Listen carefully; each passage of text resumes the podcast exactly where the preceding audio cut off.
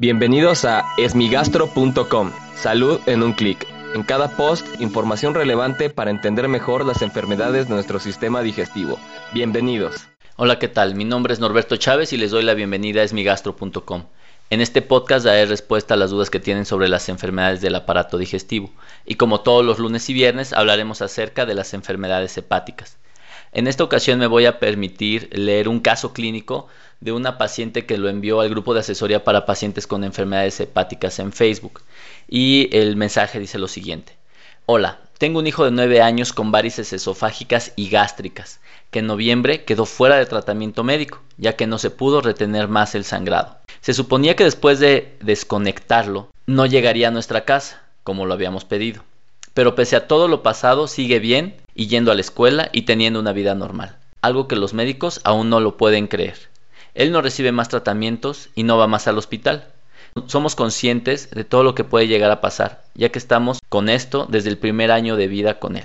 Mi consulta es si además de la operación vascular hay otras opciones hoy en día. Él no es enfermo de cirrosis hepática ni por hepatitis. Tiene un cavernoma de la vena porta por un cateterismo umbilical y por eso un esplenomegalia. Saludos desde Uruguay. Este es un caso eh, pues muy complejo porque nos deja varias enseñanzas.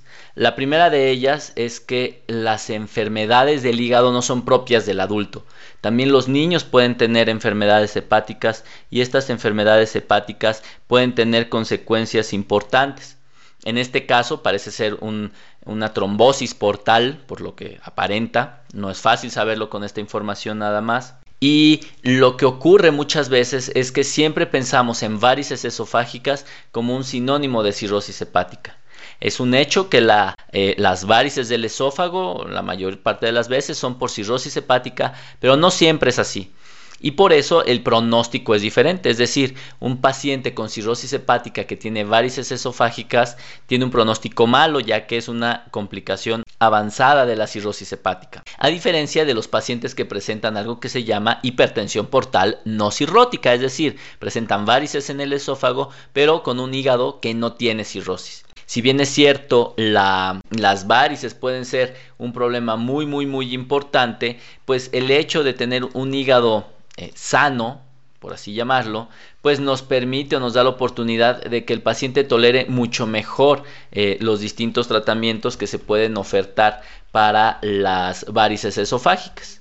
Es un hecho que lo que comentan en el mensaje pues es muy aparatoso porque pues prácticamente habían desahuciado a su hijo y afortunadamente el paciente eh, se encuentra bien.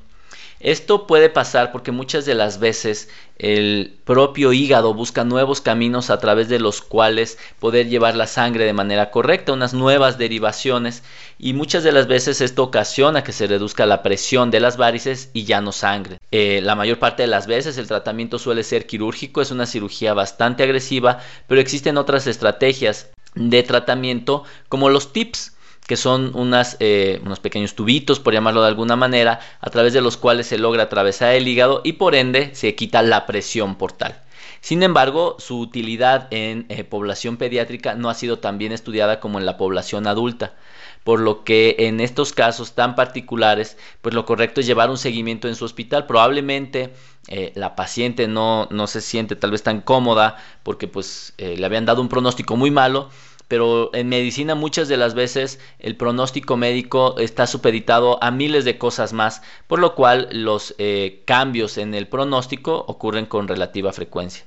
Yo lo que creo es que además de todo necesito una evaluación endoscópica, es decir, es necesario saber si están esas varices y en qué condiciones se encuentran. Entonces, yo creo que si existió esta oportunidad de que sobrellevar una problemática tan importante como las varices en el esófago, pues es momento de continuar con su evaluación, un manejo correcto y si no hay otras opciones salvo la cirugía, dada la temprana edad que presenta el paciente, pues es muy importante continuar con su manejo justamente para prevenir eh, complicaciones a largo plazo.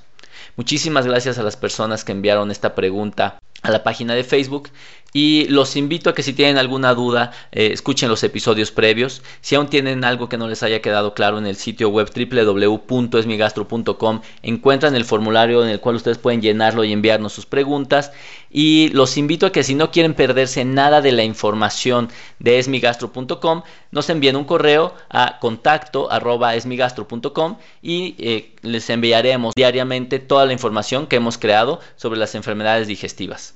Gracias por haber escuchado este post. Si la información les fue útil, compártanla. Hagamos que más gente esté informada. Los esperamos en el próximo podcast.